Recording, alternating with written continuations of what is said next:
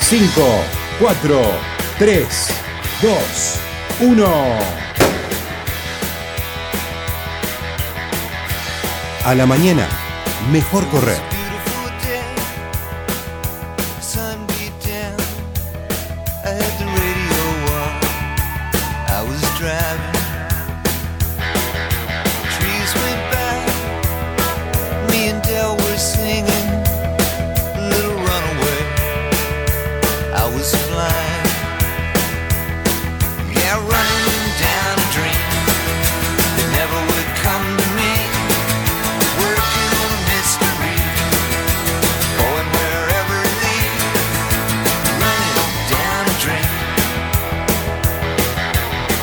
Buenos días. Hoy es sábado, sábado por la mañana y a la mañana, señor Damián Cáceres, se sabe mejor correr. ¿Cómo le va? ¿Bien? Bien, bien.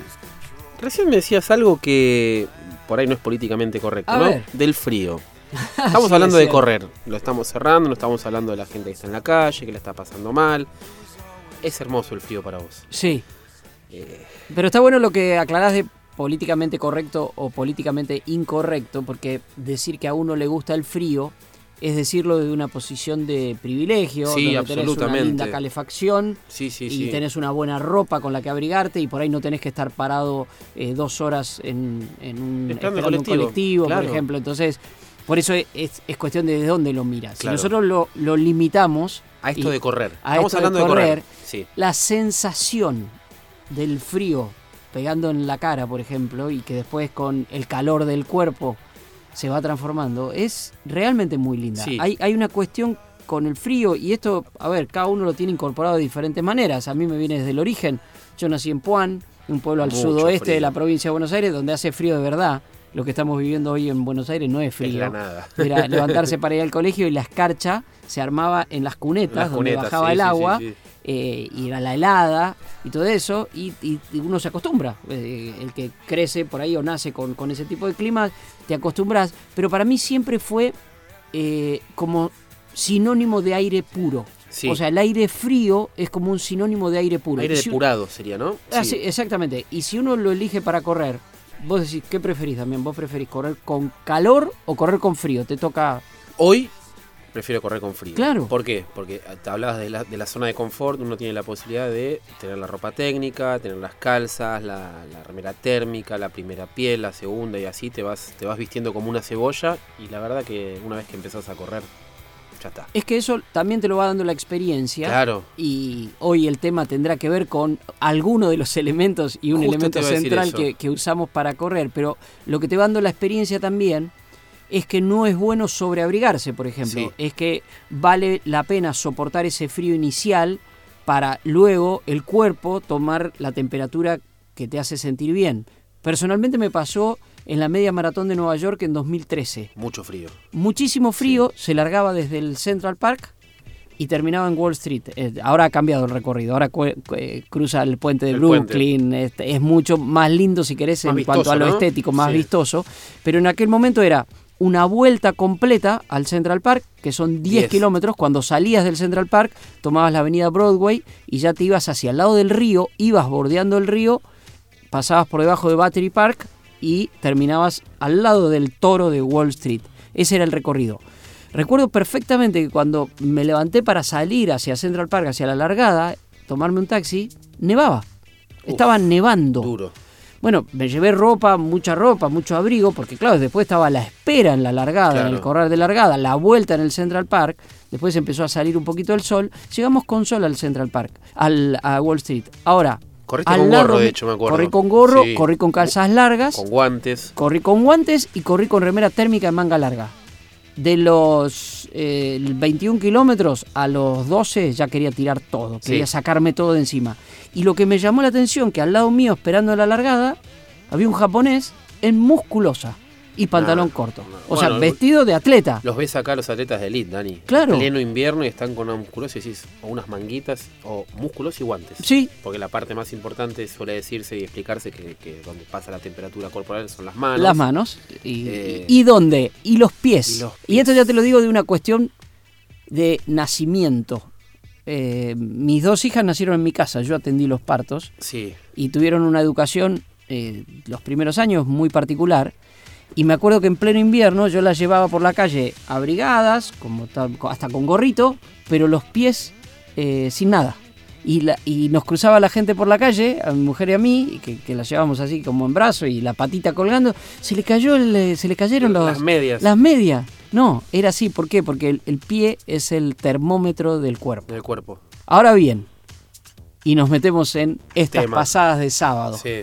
Acá no vamos a hablar de los pies para tener frío, tener calor, sino qué nos ponemos en los pies. Sí, ¿y qué usamos Ujú. al momento de correr? Que uno cuando empieza, eh, bueno, lo contó Rita el otro día, eh, corrió con unas zapatillas de cuero, Y hay gente que ha corrido con alpargatas, con ¿no? alpargatas. sí, sí, hay corredor, hay un famoso corredor de, que corre carreras de aventura que el gaucho también le dicen, que no es, no es el gaucho no runner. es Luquitas Báez, corren alpargatas. Ujú. Bueno, pero bueno, hay ropa técnica y también hay zapatillas técnicas. Sí, también están los que corren descalzos, que Sí. es algo...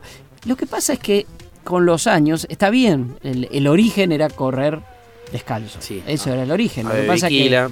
Claro, claro, pero después hay adaptación, Sí. hay adaptación del cuerpo humano, si se quiere es una involución, querés decir, porque perdés tal vez un valor, pero hoy se necesita correr con zapatillas. Y las zapatillas no son un eh, invento del marketing.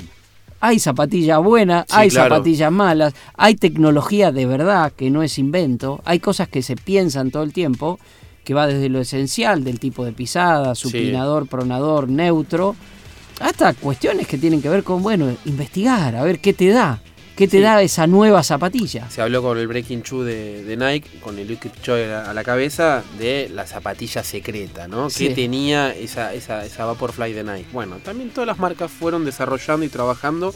Y para nosotros el- la zapatilla es como, para el atleta, no, no digo para nosotros, es su herramienta de trabajo. Claro, Vos la ropa la podés más o menos tranquilamente la- cambiar, alternar, pero con las zapatillas no hay manera. no hay manera. Es un elemento esencial y te lo dicen todos. ¿Por qué? Porque se gastan. ¿Por qué? Porque se rompe. ¿Por qué? Porque tiene una, dura- una habilidad corta.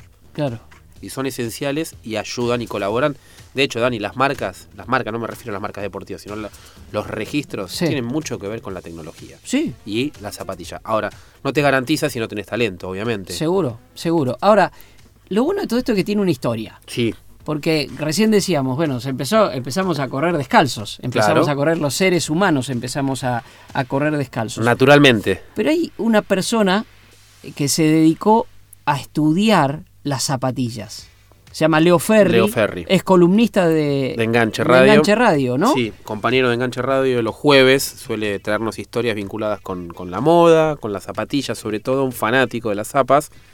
Escribió un libro. Escribió un libro, Zapatillas, eh, que es difícil conseguirlo. Sí. Bueno, ojalá que Se puede comprar en a- a Mercado. Libre, también hay, hay forma de comprarlo online. Y ah, empezamos a hablar con, con- con Leo Ferri sobre cuándo y dónde empieza a desarrollarse el calzado específicamente para correr. Vamos a Nos escucharlo. decía esto. Bueno, el calzado de, de running que nosotros conocemos no existe hasta el siglo XX. Existían en el siglo XIX calzados a los que se llamaban de correr, pero que eran básicamente zapatos con clavos. La suela de goma aparece en el siglo XX, a comienzos del siglo XX, pero era un calzado más que nada desarrollado para el básquet que era un deporte que estaba en auge en ese momento. En la década del 20, de 1920, Adi Dassler eh, empieza a fabricar calzado para correr, pero otra vez era con cuero y clavos. Eh, esos mismos son los que utiliza Jesse Owens para ganar en los 100 y 200 metros de Berlín 1936. Lo que hay que hacer es esperar hasta la década del 70 como para encontrar unas primeras zapatillas modernas, entre comillas. Eh, las New Balance Tracksters y algunos modelos de la japonesa Onitsuka Tiger, que después derivan en modelos de Nike como la Cortez, que es de 1972. En definitiva, eh, la zapatilla moderna le debe mucho a Bill Bowerman, que es uno de los fundadores de Nike, que es quien inventa la suela waffle, que fue inspirada justamente en una guaflera que estaba en la cocina de su casa. Bowerman era un tipo que eh, experimentaba mucho con sus propios atletas, armaba y desarmaba zapatillas y probaba cosas, eh, incluso hasta el punto de hacer sangrar los pies de, de sus estudiantes, eh, de sus entrenados en realidad en la Universidad de Portland.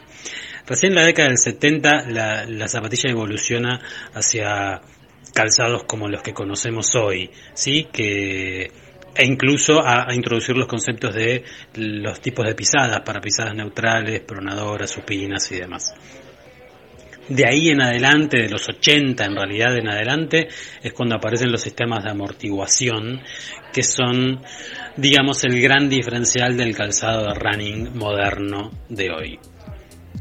El calzado de running tuvo una evolución bastante lenta en sus primeras décadas. Si tomamos como punto de partida la década del 30 con Jesse Owens hacia eh, el presente, pero sí evolucionó mucho más rápidamente en los últimos años y la evolución está marcada más que nada por los materiales, la tecnología y los diseños. Eh, hoy lo que se busca es que haya mayor confort, eh, que haya mayor amortiguación, porque eso ayuda a prevenir lesiones y a mejorar la performance de alguna manera. Muchas veces las compañías no explican cómo es que una determinada tecnología mejora la performance, pero para los corredores eh, de ciudad, digamos, para los que no son profesionales, sí es fundamental contar con una amortiguación adecuada. No hay una que sea buena o ni una que sea mala, sino que más que nada una cuestión de gustos y de costos, por supuesto. Hay amortiguaciones basadas en la cámara de aire, eh, está el Boost, el React, el Zoom, el Lunar Long, el Fresh Foam. Eh, cada marca tiene la suya y cada una tiene sus ventajas y desventajas. Eh, creo que depende más, más que nada de cada uno de probar y saber cuál es la que más le gusta. Interesante escuchar a Leo. Primero hablando de la historia. Sí, del desarrollo, ¿no? Del desarrollo. Luego, claro, marcando la evolución y con un concepto muy importante para quienes nos están escuchando que son más aficionados. Cuanto más aficionados sos, quiero decir, menos elite y menos Claro. profesional y menos técnico, más amortiguación. Más amortiguación. ¿Por qué? Porque la zapatilla te protege de algún modo.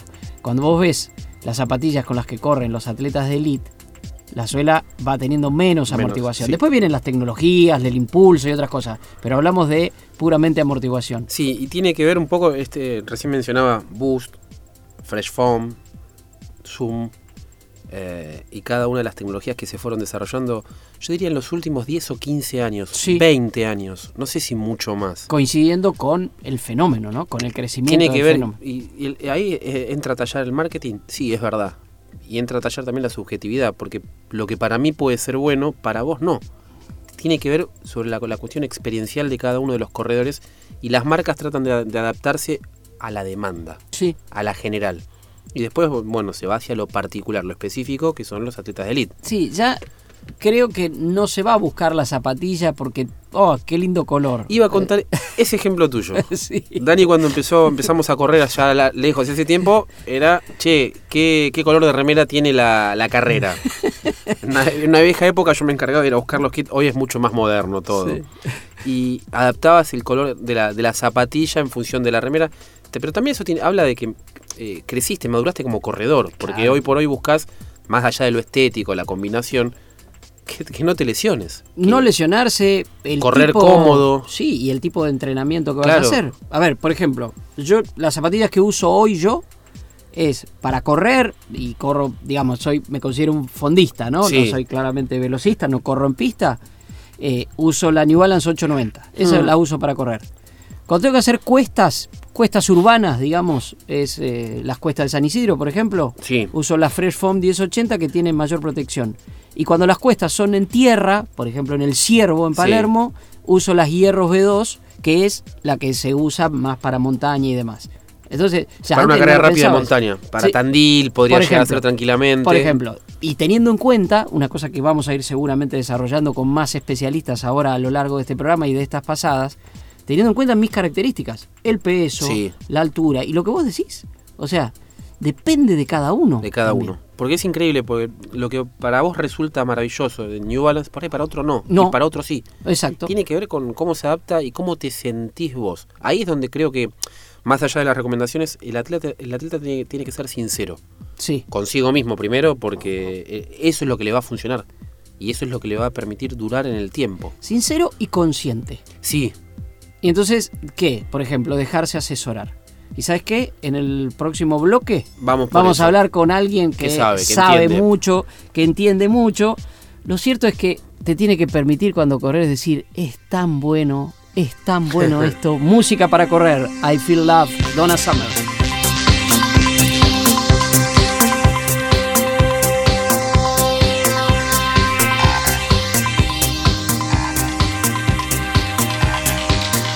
A la mañana, mejor correr. Con Dani Arcucci y Damián Cáceres los sábados y domingos de 8 a 9 en Club Octubre 947. Mejor correr.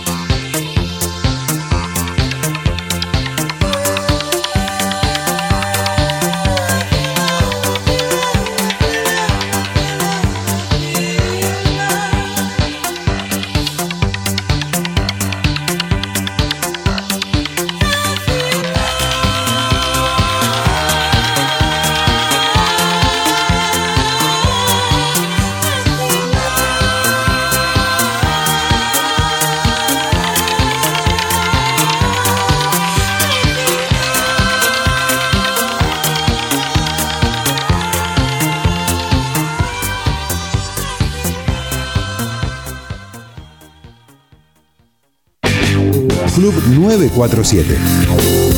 El fútbol, a donde vayas. Mejor correr. Hace unos días, hace horas en realidad, me eh, preguntaban para una nota de la sección turismo del diario La Nación, a partir de correr y viajar. Viajar, sí. eh, me preguntaron algunas manías, o sea, diferencias con otro tipo de viaje. Oh. Y aparte de lo que contamos siempre, que es, Creo que dije lo mismo. a ver, si tiene que ver con las zapatillas, Sí. estoy seguro que sí. Todo alrededor de... On board. Claro, algo que nuestro amigo Will Vargas dice, nosotros no somos turistas que corremos, somos corredores este, que hacemos turismo en todo Sí. caso. Eh, me preguntaban por cómo armar el equipaje y yo decía que hay una cuestión central. Las zapatillas con las Sí. que voy a correr viajan conmigo arriba del Sí, avión. como si fuera el muñequito del nene. Exactamente. La tablet del nene. No, no puede faltar, no puede faltar. Eh, me parece que es una buena manera, si se quiere, son tics, son manías, eh, son cuestiones eso simbólicas. Lo, lo veo como un consejo. Claro, pero ¿con qué tiene que ver, Damián? Se te pierde la- la- el equipaje y ¿qué haces? Es que es La lo más la importante. la La, ropa la- la, la reemplazás. reemplazás. La ropa la Las reemplazás. zapas con las que venís entrenando y vas a correr, no sé, sobre todo, no es por menospreciar distancias, pero un maratón. Loco, son casi cuatro horas que, que vas a estar zapateando en el piso, o sea, remándola. Por eso uno de los consejos, vos decís, es un consejo ese, eh, es por ejemplo no estrenar. Por ejemplo, si No. vos vas a correr No. un, un 42 kilómetros, ni siquiera una media maratón, no estrenarla, no estrenarla en la carrera. Sí, eso ha cambiado igual bastante. Hoy por hoy como que las zapatillas pareciera que vienen ya probadas. Si no es como los autos de antes que se ablandaban, ¿no? Había que ablandarlas. Lo sugerente es caminarlas por lo menos un tiempito. Si las vas a usar, no sé, eh, las compraste un martes y las vas a usar el domingo, cosa que no sugiero. Sí. Yo he llegado a- al, al extremo, si se quiere, de eh, llevarlas puestas. Sí, En el viaje. En o el viaje. Que ya es que, que el pie ya se vaya eh, sintiendo cómodo, incluso con el tipo de medias. que también es socia, ¿no? De la También, zapatilla. sí. Los soquetes son socios de la Sí, zapatilla en ese fundamentales. sentido. Este, como para que, para que se tenga en cuenta. Y hablando de especialistas, bueno, o- otra vez recurrimos a una referencia que es Juan Pablo Di Mateo, que es atleta, pero él es especialista en esto de la, del testeo. eh, labura para, para Sportesis, trabaja con Sportesis, es una, es, Agrego apasionado. Sí, te iba a decir eso. Y y le, le iba a mencionar una palabra que usamos mucho para Fernando Díaz Sánchez. Es, es bastante docente. Exacto. Es medio friki de estas cosas porque se mete, opina, eh, consulta, che, esto que pusiste no me gusta, fíjate tal cosa, o, o te pasa una página. Bueno, con Juan Pablo Di Mateo hablamos sobre la importancia que tiene el calzado al momento de correr. Vamos a arrancar de cero con él. Y nos decía esto. La importancia de una correcta elección del calzado es mucha, ya que el calzado es el encargado de proteger a los pies de los impactos contra el suelo y de transmitir al cuerpo las fuerzas ejercidas sobre el mismo. Eh, nos aporta amortiguación, estabilidad y ahora con la llegada de nuevas tecnologías también nos aporta un parámetro muy importante que es la reactividad. Eh, esto nos ayuda también, eh, no solamente nos protege, sino nos ayuda a mejorar parámetros en lo que es nuestra performance, tiempo de contacto en el suelo y demás detalles que a la hora de evaluar eh, la performance de un atleta son importantes. Pero básicamente la función principal del calzado adquiere relevancia gracias a la, a la gran protección que reciben nuestros cuerpos con, con la correcta elección del mismo. La protección tiene que ver con lo que hablamos al principio, ¿no? Sí. De, porque si no, sí decís, bueno, el ser humano no tenía calzado No. cuando en el origen, pero ahora necesita protección. La clave, es- anoté esa- voy anotando de cada uno de los testimonios una palabra de acá, protección. Arrancamos de ahí y me voy a la primera casi, que es reactividad, que es una nueva palabra.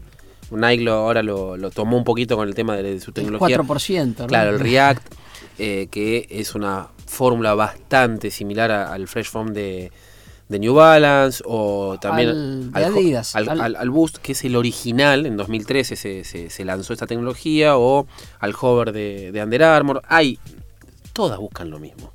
En definitiva, todas quieren lo mismo y todas tienen una asociación con alguna petroquímica. ¿Por qué? Porque uno te da el conocimiento, la parte técnica, y otro te da el producto en sí.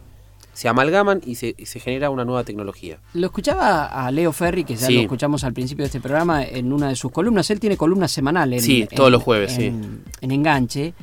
Y lo escuchás decir, no, no es mentira esto. O sea, no, No. no. no, hay verso en la, en la, la tecnología. De verdad se estudia. Es un montón de gente pensando en qué está haciendo. Dos años por ahí, Dani, están trabajando o más antes de lanzarla. ¿Saben qué, en qué, qué analogía hacía con los autos? Porque también me acuerdo que Leo explicaba que todo depende del costo. Claro. Es decir, bueno, vamos a hacer una zapatilla de estas características, porque si no, eh, tiene que tener un precio luego Claro. esa zapatilla. Entonces vos tenés, podés usar esto, podés usar lo otro, porque si no tal vez estarían pensando, no sé, zapatillas supersónicas, y Supersónicas, demás, sí. que también tiene que ver con lo reglamentario después Tam- luego, ¿no? Ahí entra a tallar también lo reglamentario, la- la- el reclamo de un atleta respecto de otro porque tiene tal zapatilla y una tecnología que todavía eh, no, no- no- no se supo mucho por las marcas. Obviamente te cuentan lo que ellos quieren. Sí. No te cuentan todo. Pues si no te cuentan el secreto es como lo de la, el- el- la fórmula de Coca-Cola. Sí. ¿Puedo, puedo tirar un viejazo? A ver. que también tiene que ver con analogías de otros deportes.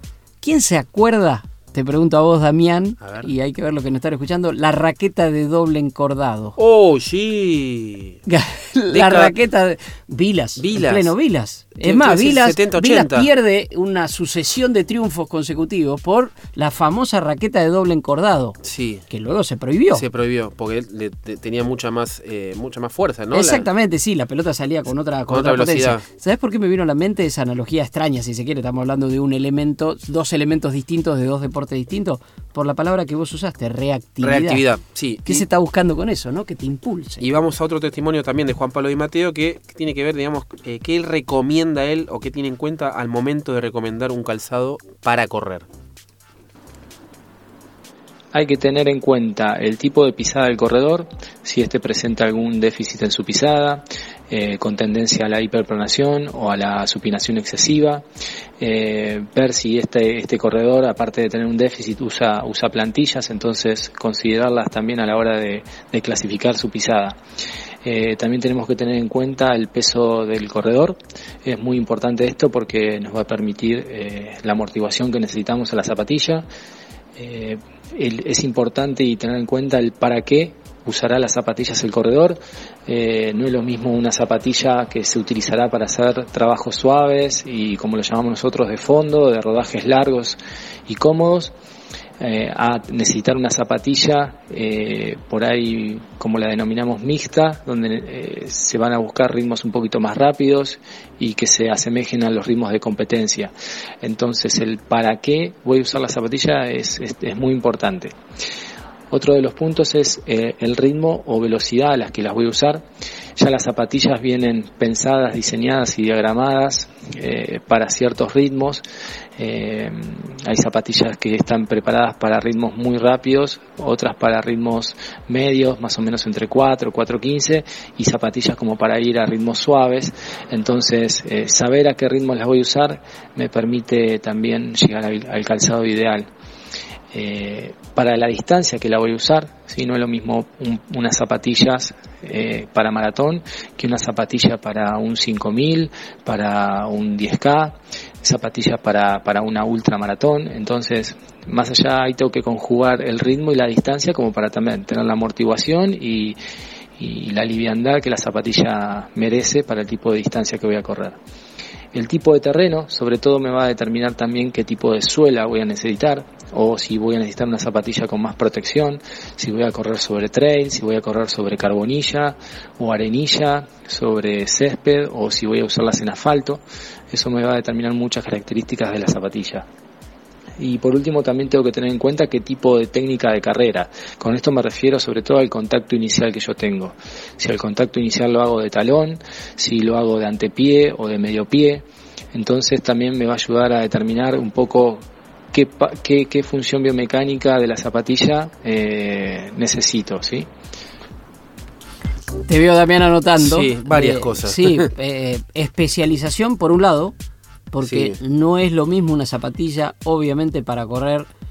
Ni hablemos ya de la pista. Él Sí. hace todavía una diferenciación en, en cuestiones que uno puede decir, y tanto será la Hasta el tipo diferencia. de pista. Claro, pero si vos corres en la calle y corres un 5000, un 5K, en la calle Sí. un 5K, y corres en la calle un 42, y son calzados distintos. Sí, Uno absolutamente. para mayor velocidad, tenés menos tiempo de repiqueteo contra el piso, Sí. y otro para 42. Sí, anoté, primero y principal, ¿para qué las voy a usar? Después tener en cuenta el tema de pisada, que ya ahí empieza el asesoramiento puntual. Y después el terreno. Las marcas lo que están haciendo mucho en los locales de venta es capacitar. Sí. Están capacitando a los vendedores. El gran problema que tienen es la movilidad. O sea, el vendedor por ahí no se queda mucho tiempo en ese local y al que entra en reemplazo del que se fue ya capacitado, hay que volver a capacitarlo. Conocemos a varios, ¿eh? Sí. Conocemos. Maxi Guerra, uno Maxi de ellos. Guerra es uno un de gran ellos. abrazo a Maxi Guerra. corredor que ahora está corriendo más en Montaña. trail, exactamente, le, le está encontrando eso y es un tipo que aparte eh, también Matías Robledo, velocista argentino, bueno, que ahora se volvió a La Pampa, estaba tra- trabajando en Palermo y así tenés, tenés varios eh, atletas que se especializan y venden y laburan con Qué esto. bueno para ellos, que eso también sea un motivo de tener una especialización y un trabajo de algún modo, ¿no? Y Sí, trabajar en lo de ellos. en lo de ellos. Y están transmitiendo sus conocimientos. sus conocimientos y entienden eh, de, de lo, de lo que hablan. Eh, ¿Cómo dijiste? Entienden lo que hablan. Vos Porque- sabés de lo que te estoy hablando. ZZ Top. Está hablando de otra cosa en realidad, pero esto es música para correr y ustedes saben que en música para correr yo saco de contexto las frases. La Grange. Rumors spreading round in that Texas town about the shack outside the games. And you know what I'm talking about. Just let me know if you wanna go to that home out on the range. They got a lot of nice girls.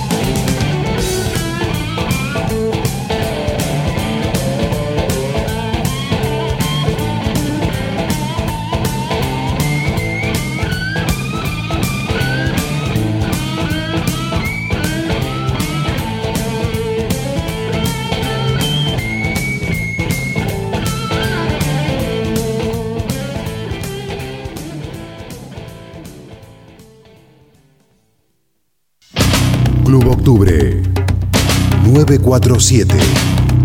Más aire para tu pasión.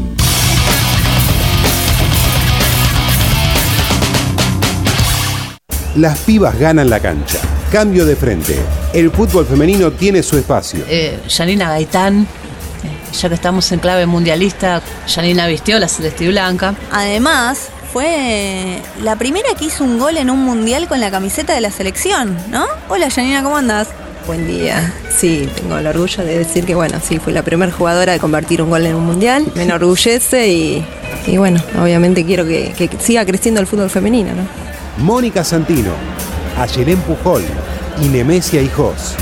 Sábados, de 9 a 10, en Club Octubre 947. En invierno, cuidemos a los más chiquitos. Si tu bebé respira rápido, con silbidos o ronquidos, se le hunde el pecho al respirar, está decaído o no quiere comer, tenga o no fiebre, llévalo al centro de salud. Y si tiene entre 6 y 24 meses, tiene que recibir dos dosis de vacuna antigripal si es la primera vez que se vacuna, ya que una dosis no alcanza para protegerlo. Son gratis en centros de salud y hospitales públicos de todo el país. Más consejos en argentina.gov.ar barra salud. Juntos podemos cuidar la salud de todos. Ministerio de Salud y Desarrollo Social. Presidencia de la Nación. De 7 a 9 hay Aire de Mujer. Milagros Live, Anita Sicilia y gran equipo hacen Gol Inclusive de 7 a 9 en Club 947. Todos los partidos se juegan en un solo lugar. Club Octubre 947. La radio con todo el relato deportivo. Estamos en nuestras pasadas de sábado en Mejor Correr, un programa que se escucha durante toda la semana. Sí, en Spotify están todos subidos al día. Perfecto, perfecto. Te llevó un trabajo interesante. Sí, me peleé con, con- con varias plataformas. ¿Quedaron desordenados en tiempo o no? No, lo logré. Perfecto. Los logré perfecto. ordenar. eh, Nos había pasado con Boston, que se había subido primero el día domingo y después el día sábado. Y lo logré revertir. Porque los sábados hacemos las pasadas, Sí. tomamos un tema, hoy zapatillas, Sí, y los domingos hacemos un fondo largo, que es una entrevista eh, con un atleta, con un corredor aficionado. eh, y lo podemos seguir también en las redes sociales, arroba mejor correr, tanto en Twitter como en Instagram, En Instagram. con la producción de nuestro amigo Juan Chimorillo y con la operación técnica de nuestro amigo Javier Landó, que siempre nos aporta algo. Tira temas. Tira le- temas o observaciones y dice, ¿y qué dicen los chicos keniatas que corren con un pedazo de goma? De goma. Es cierto, es cierto, así arrancan los keniatas Que van corriendo descalzos al colegio. que van corriendo descalzos al colegio, luego incorporan esta tecnología y es, seguimos con las analogías, como el chico que juega la pelota en el potrero en Claro, patas sí. y después termina jugando en una En primera. en primera en la gramilla del Camp Nou, de la Bombonera, del Monumental, del Bernabéu y marca diferencias. Eh, a ellos les influye, no les influye, en el origen no tanto, pero nuestro amigo Juan Pablo Di Mateo, un gran especialista apasionado en todo esto, le preguntamos primero cuánto influye el peso y la altura de la persona al momento de recomendar un calzado. Es importante que a la hora de la elección del calzado tengamos en cuenta nuestro peso, ya que esto va a determinar qué cantidad y calidad de amortiguación voy a necesitar. Eh, es muy importante el peso y siempre aconsejo de que uno cuando va a elegir la zapatilla exagere un poco su peso en unos 3, 4 kilos como para asegurarse que va a tener la amortiguación necesaria eh, que protegerá con el correr de los kilómetros. Tiene que ver con algo puntual. Cada una de las zancadas es tres veces tu cuerpo. Sí. O sea, cada vez que vos impactás con, con la pierna derecha, estás sometiendo el cuerpo a tres veces tu peso. O sea, si vos pesas 70, le estás poniendo al cuerpo 210 kilos. Con la izquierda, en el siguiente paso, otros 210 kilos. Por eso también tiene mucho que ver el tema del cuidado del peso, más allá de poder correr cómodo. Tiene que ver con cuidar las articulaciones, Claro. cuidar la máquina. Y creo que eso tiene que ver, se lo vamos a preguntar a Juan Pablo Di Mateo también, tiene que ver con la durabilidad Claramente. de un calzado. Sí, Yo peso 60 kilos. sí. Creo, tengo la teoría de que por ahí a mí el calzado me puede llegar a durar más. Creo. Tal vez no, ¿eh? ¿Qué dice? Vamos a, preguntarle a Juan Pablo Di Mateo. Se suele estimar la durabilidad de una zapatilla por los kilometrajes que ésta acumula, porque es una cuestión un poco más fácil de, de llevar el control. Pero en realidad eh, el desgaste hay que verlo en función a muchos factores. Eh, ejemplo, no es lo mismo una persona que corre 10 kilómetros a 6 minutos el mil con 80 kilos que una persona que corre a 4 minutos el mil durante esos mismos 10 kilómetros y con 60 kilos. Ahí eh, si bien la distancia acumulada por la zapatilla es igual, eh, va a sufrir un mayor desgaste la zapatilla que está más tiempo corriendo, que es la persona más lenta de 6 minutos al mil con mayor peso.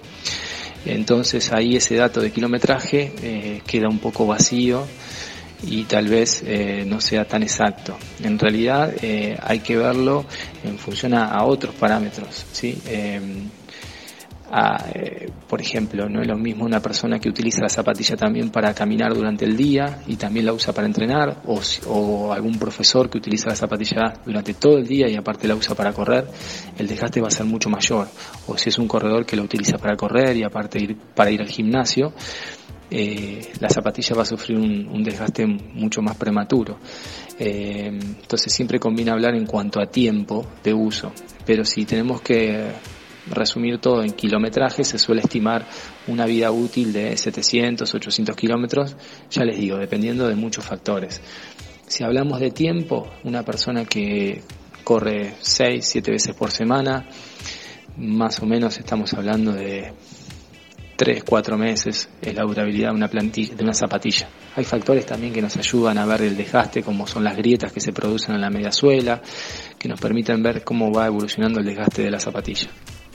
Tiempo. Sí. Eh, y está bueno el dato, el dato que, que- que tira Juan Pablo, la cantidad de veces que vos estás ahí en el piso. Claro. Es distinto los 40 minutos de alguien que corre en 4, los 10, el que, lo, que el que los corre en 6. Y hacía encima el extremo del peso. Porque Por eso, encima, claro, pues, eh, él hablaba de la misma zapatilla para una persona de 80 kilos que corre a 6 el kilómetro en 60 minutos los 10 y una persona de 60 kilos que corre en 40. Tomemos por ese lado la ventaja de ser chiquito, ¿eh?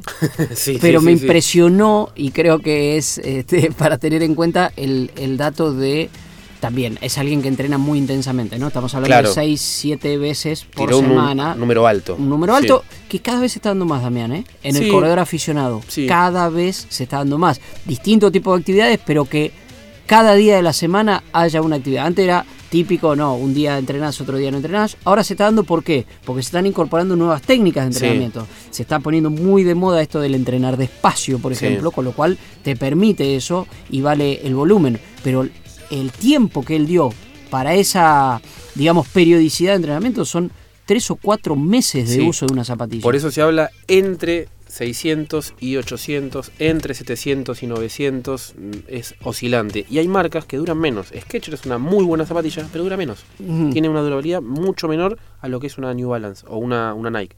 En lo que es el eh, específicamente el material. Y ellos lo reconocen. Claro. La zapatilla es buena, pero te dura menos. Sí. Y por ahí es me- más onerosa, menos onerosa, perdón, pero te dura menos. Entonces, al momento de elegir zapatillas, tenés que ver el costo-beneficio y la durabilidad. ¿Cuánto te va a durar? Sí, y, y sí, influye, a ver, todo. Por eso ir a comprarse una zapatilla para correr. eh, No, es un ejercicio. Es un ejercicio interesantísimo Sí. de aprendizaje y, y de dejarse ayudar y dejarse informar. Hay calzados buenísimos, reconocidos mundialmente. Sí. Eh, uno sigue y vamos a hablar más adelante de cómo se eligen y eh, eh, las cuestiones que hacen las grandes, por ejemplo, revistas de, de- de running y de atletismo, de eh, las revisiones que hacen de cada una de las zapatillas, se arman rankings y demás. Y tal vez la mejor zapatilla del mundo me sirve a mí y no te sirve a vos. Exactamente. Eh, qué sé yo, o marcas que tienen un formato, por ejemplo, yo soy muy chiquito y las que tienen el formato de la zapatilla más grande, a mí me resulta, eh, aunque, no, aunque sea liviana la zapatilla, me resulta incómodo de llevar por ahí. Tiene que ver con la forma, con cómo calza tu pie. Ejemplo, eh, Asics Nimbus. Es un zapatillón. A mí no me resulta cómodo. Por ejemplo. Yo utilizo por ahí la- las Nosa, que son de triatlón. Y con las Nosa he corrido hasta carreras de aventura. Claro. Tiene que ver cómo se adapta a vos y siempre insisto sobre lo mismo, que no te genere lesiones, más allá de lo visual. Exacto. En definitiva, ¿qué vamos a tratar de hacer con las zapatillas? Eh, Vamos a tratar de dar la vuelta al mundo, que de eso se trata y tenemos que ir cómodo. No se llama amor, turf.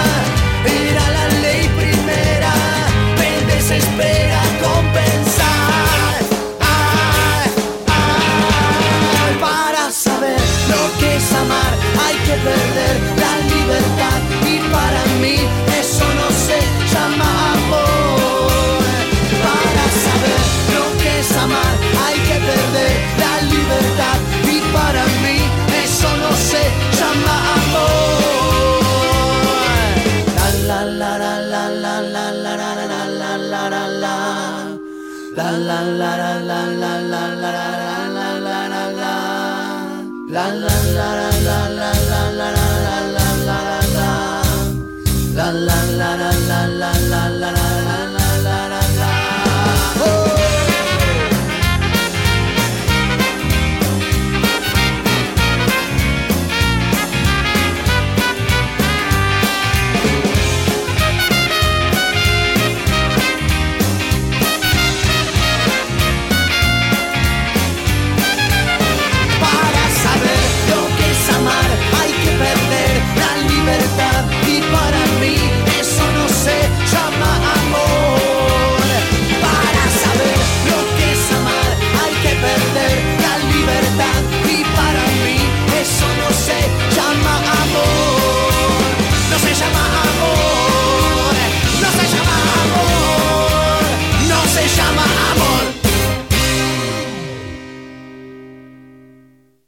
Somos la radio que siente y vive el deporte.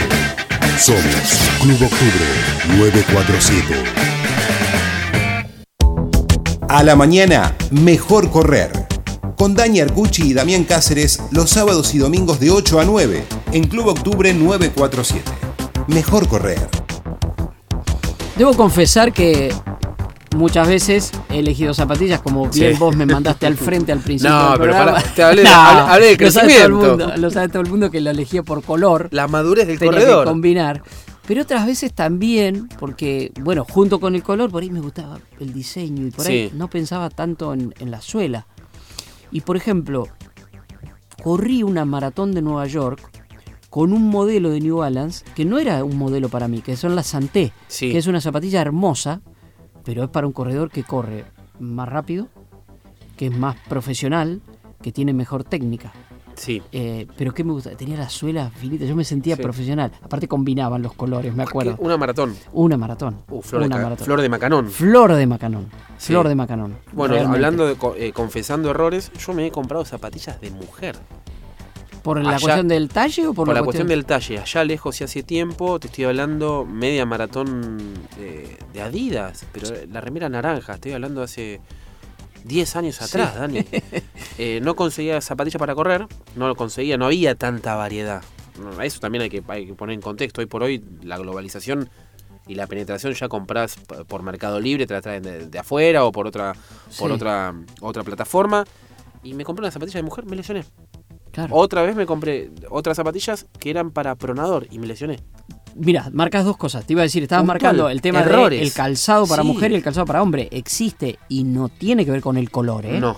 No No, tiene no, que no, ver no, para porque nada. esa de mujer era blanca y roja. Sí, sí, no tiene que ver. Tiene que ver con uh, cuestiones que también están pensadas, que tiene que ver con el peso, con lo que nos contaba Juan Pablo Di Mateo hace un rato. Porque La tecnología es la misma, pero la consistencia es distinta. Para hombre y para mujer, el, el- el ancho de la zapatilla, ti- tiene mucho que ver. Y ahora vamos a pasar a otra persona que le gustan mucho las zapatillas, que corre, que es colega, Es periodista, es periodista. es corredor y dentro de su rol de periodista me parece que es uno de los que se ha especializado en esto Sí, de eh, sí. analizar calzados. Y creo que mm, él y, bueno, Juan de Lelis es otra de las personas que también hacen eh, honor a esto y se, se meten, preguntan. Juan Pablo por ahí tiene, Juan Pablo Calviño, que es la persona con- a la que consultamos, tiene más tiempo. Entonces por eso decidimos eh, ape- apelar a su conocimiento y le preguntamos si él se deja llevar por las últimas tendencias o si prioriza la calidad del calzado al momento de, de recomendarlo. Sigo muy de cerca las novedades y actualizaciones de las distintas marcas en la tecnología aplicada al calzado. Eso no hace que me deje llevar por las tendencias, sí, las tengo en cuenta, pero eh, a la hora de recomendar una zapatilla para determinado tipo de corredor, voy más a las fuentes y que todas estas innovaciones completen un gran calzado específico a cada atleta.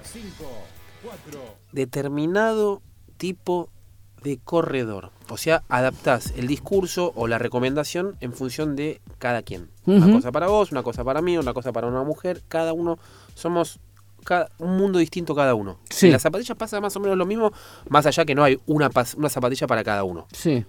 A Pero veces, sí hay modelos que se adaptan a cada, a cada corredor. Sí, sí, claro, claro. Este, sea por protección, Sí. sea porque, uy, me siento. A mí me ha pasado con zapatillas que quizás de las cosas más importantes es que el pie no se me mueva dentro de la zapatilla. Que no te. Por el tema de la pisada nuestra, Dani. Claro, claro. No, no la tenemos, no, no es una pisada un- pulida. Sí, sí. Hay zapatillas que te dan más estabilidad. Absolutamente. Y- Absolutamente. Y, después está la cuestión de la suela, ni hablar de la diferencia, porque ahí estás marcando la diferencia de terreno sobre la que vas a Claro.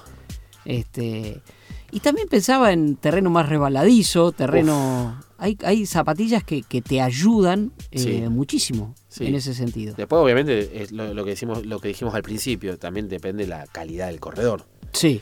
Y- Me, mm, una de las cosas también interesantes es que uno por ahí tiene el privilegio, como lo tiene Juan Pablo, Sí. eh, Calviño por haberse especializado, si se quiere, en esto dentro de su rol, que es conocer dónde las hacen. A mí Sí. me tocó estar en dos lugares, me tocó estar en Portland, en Oregon, donde está Nike, Sí. no donde las hacen en realidad, sino No, donde no, las no. piensan. Exactamente. Sino donde las piensan, y en Boston, eh, donde está New Balance. Y realmente es impresionante verlos trabajar sobre el diseño. Sí. Eh, hay en, en ambos, en los dos que me tocó presenciar, hay Aclaración, pistas. diseño no, no se refiere a lo estético. No, la- no, no. a- es una buena aclaración, Sí, es al sí. diseño específico de la tecnología. Es propio de un ingeniero. Exacto, sí, sí. Eso se lo Es escuché a Leo laboratorio. Se lo escuché a Leo Ferry también. Es Este, un laboratorio. Es un verdadero laboratorio. Y dentro de ese laboratorio, en, en estas dos eh, marcas, hay pistas. Sí. Hay pistas cerradas donde atletas profesionales, así como con los futbolistas se hace el botín muchas veces para el futbolista, muchas veces van y sobre ese atleta se trabaja, se los estudia y se va pensando cada cosa. Como bien contaba Ferry también, con diferentes presupuestos. Es como hacer un auto. Sí, tiene Mira, yo quiero hacer un auto para eh, un determinado mercado. Y por eso está la gama, alta gama, premium. Bueno, esto es exactamente lo mismo. Sí. Con las zapatillas pasa exactamente lo mismo. En definitiva es la que te lleva. Y en definitiva es la que impone o no una marca. Claro. A, a la marca me refiero, ¿no? Por eso, no sé, yo viajé hace poco a Portland con, con, con Under Armour y ellos entendieron que a nivel ropa estaban bárbaros, pero a nivel zapatilla estaban varios escalones abajo. Empezaron a laburar. Y saben que tienen un, un recorrido de 10 años para poder tratar de asemejarse o pelearle a las grandes marcas. New Balance, Adidas, Nike, Asics, bueno, que, y Sí, Mizuno, sí. que son, son eh, japonesas. Japonesas. Y hay una última pregunta, Juan Pablo. Si hay alguna marca que se asemeje más al calzado ideal. Es una pregunta un poco utópica, me parece, ¿no? Pero a ver qué nos decía Juan. Estamos atravesando un muy buen momento en cuanto a la tecnología aplicada al calzado que lleva adelante cada marca. Me parece que cada una está yendo por un camino distinto o aplicando distintos métodos y mm, no solamente va hacia un solo modelo, sino a armar una línea que pueda completar las distintas necesidades de cada corredor. No hay, está. no hay un calzado ideal. No, y aparte, a ver, aclaramos esto, no es no jugarse, ¿eh?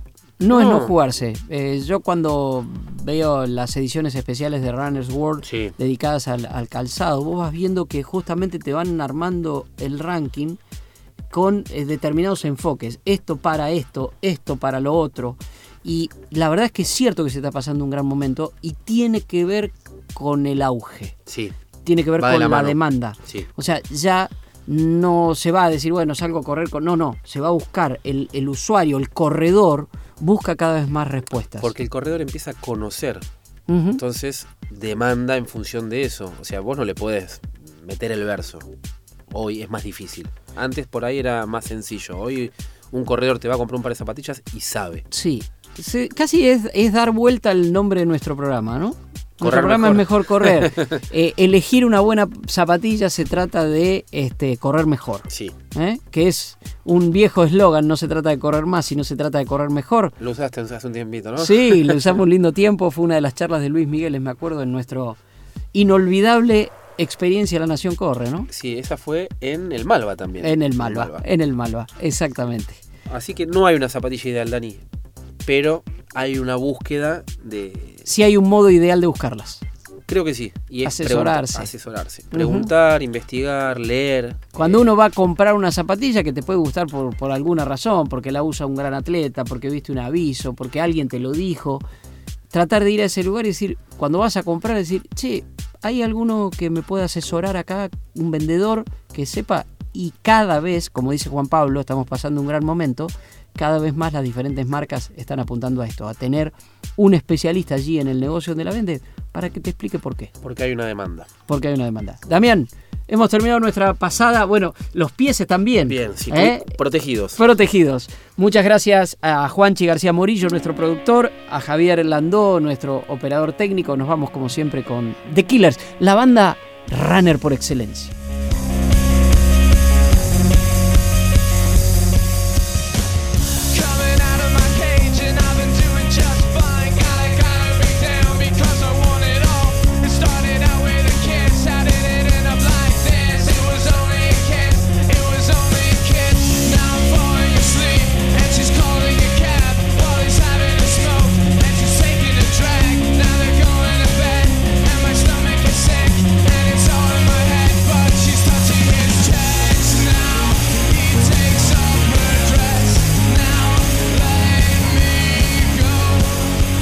A la mañana, mejor correr.